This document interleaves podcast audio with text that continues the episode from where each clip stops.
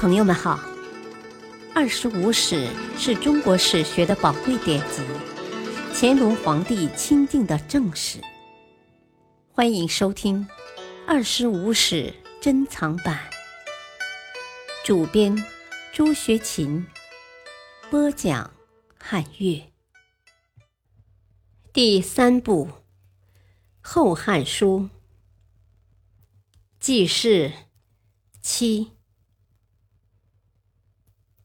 冲帝即位不及一年而死，梁冀又与梁太后定策，选立年仅八岁的刘转为帝，是为质帝。质帝虽然年幼，却颇为聪明。他看不惯梁冀的专横跋扈，在朝会时目指梁冀，对朝臣说了一句：“此跋扈将军也。”被梁冀所深深厌恶，竟派手下用毒饼。将质帝毒死。质帝死后，梁冀以义立帝之事询问朝臣，太尉李固、司徒胡广、司空赵介等，均以清河王刘算明德著文，又属最尊亲，亦立为皇帝。可是梁冀一党则因为李武侯刘志娶梁冀妹，坚持拥立刘志即位。双方争执不下，梁冀竟气势汹汹地要挟威逼。胡广、赵介等人无不畏惧改口，纷纷表示为大将军命令侍从。独有李固、杜桥坚持原意不变，结果均被梁冀诬陷下狱致死。梁冀与宦官曹腾合谋。福利尚未成年而又昏庸无能的刘志为帝，是为桓帝。从此，梁冀威行内外，百官侧目，莫敢违命。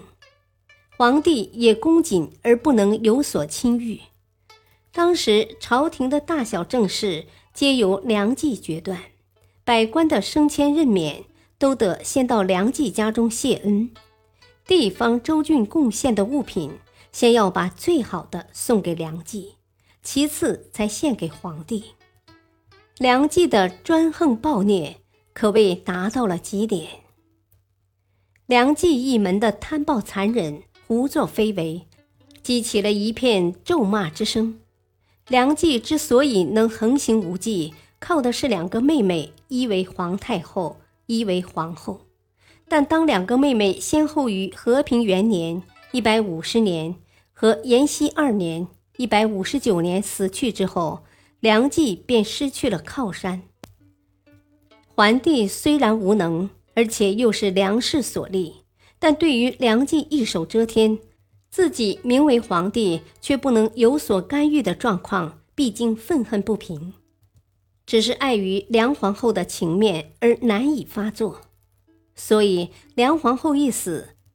桓帝当日就秘密召集了平时素与梁冀兄弟不和的单超、左帕、徐晃、巨源、唐衡等五个宦官，经过一番密谋，把梁氏一门五分长幼都斩尽杀绝。梁冀专权二十四年，梁氏一门出了七侯、三皇后、六贵人、二大将军。梁氏灭门之后。宦官独揽了大权，单超、徐晃、巨源、左帕、唐衡等五人因参与谋诛梁冀之功而同日封侯，世称武侯。自此，权归宦官，朝政日乱。五人执政之后，手握王爵，口含天宪，骄横跋扈，丝毫不逊色于梁冀。单超早死。其他四侯专横更甚，当时人们称他们是左回天、巨独坐、徐卧虎、唐两舵，足见其气焰之嚣张。桓帝本想借助宦官之力摆脱梁冀的控制，然而在诛灭梁氏之后，又被宦官所挟制，这就进一步引起了大部分官僚太学生的愤怒。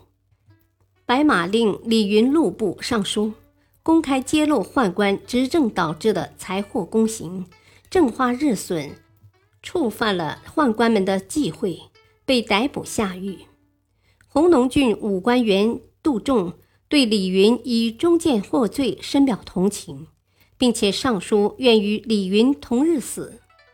李云、杜仲及先前被梁冀诬陷而死的李固、杜桥的斗争，得到社会上的普遍同情，前后两、李、杜之名声满天下。桓帝后期宦官集团独霸政权的现状，令官僚士大夫们忧心忡忡。他们反对宦官专权，要求改革政治，修补藩篱，维系东汉王朝摇摇欲坠的统治。一大批太学生也对宦官专权堵塞了他们进入政权的正常途径而强烈不满，拥护和支持打击宦官集团的斗争。于是，官僚、太学生与宦官之间便展开了激烈的斗争。在反对宦官集团的斗争中，出身于衣冠望族的李英成为著名的领袖人物。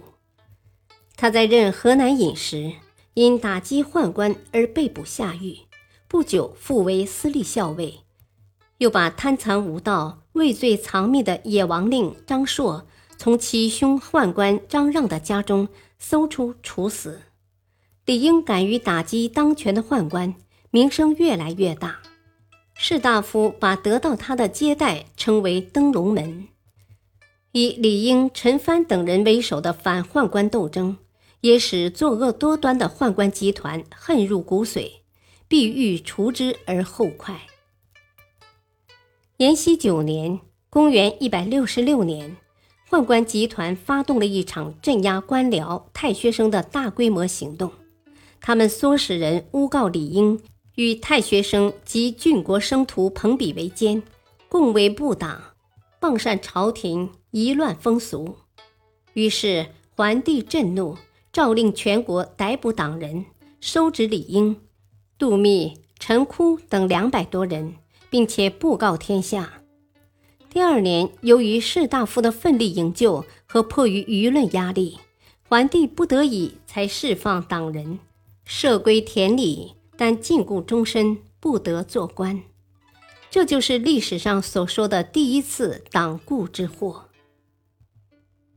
感谢收听，下期播讲八，敬请收听，再会。